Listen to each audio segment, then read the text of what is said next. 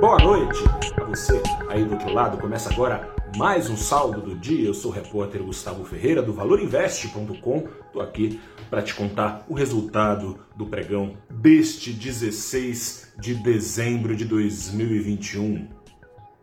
Deu a lógica. Deu a lógica um dia depois da gente ficar sabendo o seguinte: os juros nos Estados Unidos vão subir antes do que a gente imaginava. Três meses antes, talvez a partir já de março. E não é só isso, vão subir três vezes no ano que vem. Isso só a partir, claro, do momento em que a chuva de dólares nos Estados Unidos parar de cair, o que também, portanto, vai acontecer três meses mais cedo.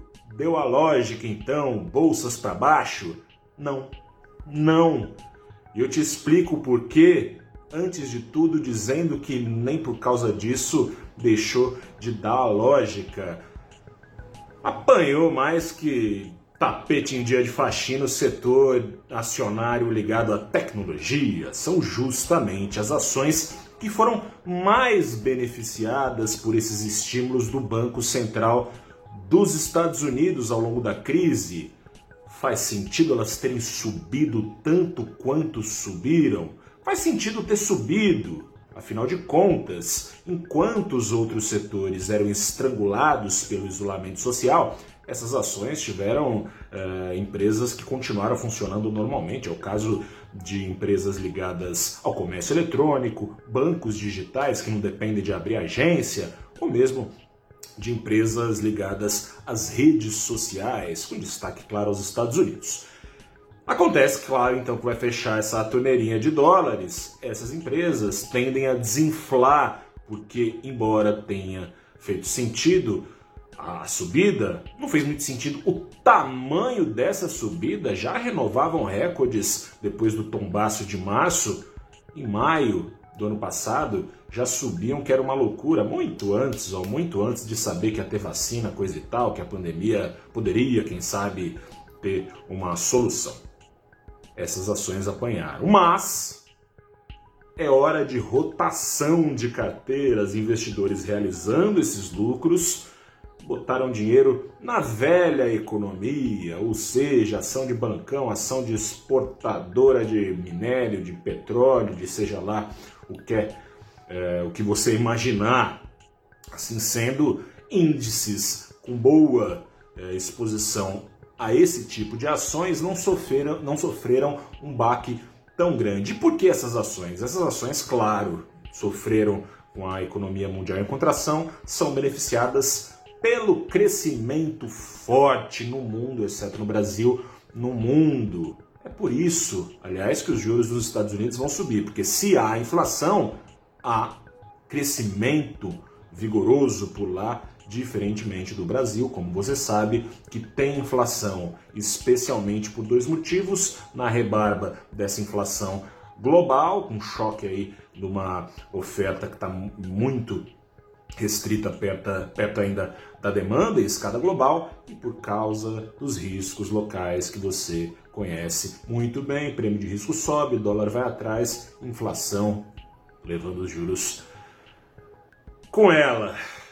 O Ibovespa se salvou. O Ibovespa tem grande participação de poucas ações da velha economia. Hoje o Ibovespa teve 53 das 92 ações no vermelho e ainda assim com Vale bombando, Petrobras bombando, Bancões bombando, o Ibovespa subiu quase 1%, 0,83%, retomando a faixa dos 108 mil pontos. Falando em juros em alta, embora os holofotes tenham ficado majoritariamente sobre o Fed, também sobrou um pouquinho de luz para o Banco Central do Brasil pelo seguinte: saiu o relatório de inflação atualizado do Banco Central, onde ele faz diversas previsões. Foi cortada a previsão do Banco Central para o PIB nacional em 2022. Sai a previsão de 2,1% de crescimento, entre uma previsão mais otimista do que a média do mercado, mas bem mais pessimista do que vinha prevendo o Banco Central. Crescimento de 1% só é inescapável o xiste, é inescapável a ironia. Um dia depois esse corte de revisão do ministro Paulo Guedes fazia ataques fortes ao FMI. Para quem não acompanhou, ele, o FMI agora está pulando fora do Brasil, fechando seu escritório de acordo com Paulo Guedes a convite do governo, porque o FMI, segundo ele, só erra previsões para o Brasil. O FMI tem uma projeção ainda, pelo menos a última, de 1,5% de crescimento para o Brasil no ano que vem. É uma previsão melhor que a do Banco Central. Será que o Paulo Guedes vai bater na porta do Roberto Campos Neto e Companhia Limitada e mandar a turma se mandar também? Bendita independência do Banco Central do Brasil. Nessas horas a gente vê que vale a pena. Dólar, com esses juros em alta, curva de juros em alta no Brasil, enfim, caiu depois de cinco altas seguidas, caiu meio por cento aos e e oito centavos. Eu fico por aqui, você acompanha em tempo real, sempre no Valor Invest. Não se esqueça, de segunda a sexta, desde cedo, o sobe e desce do mercado e de noite aqui a gente conversa no saldo do dia para passar a régua.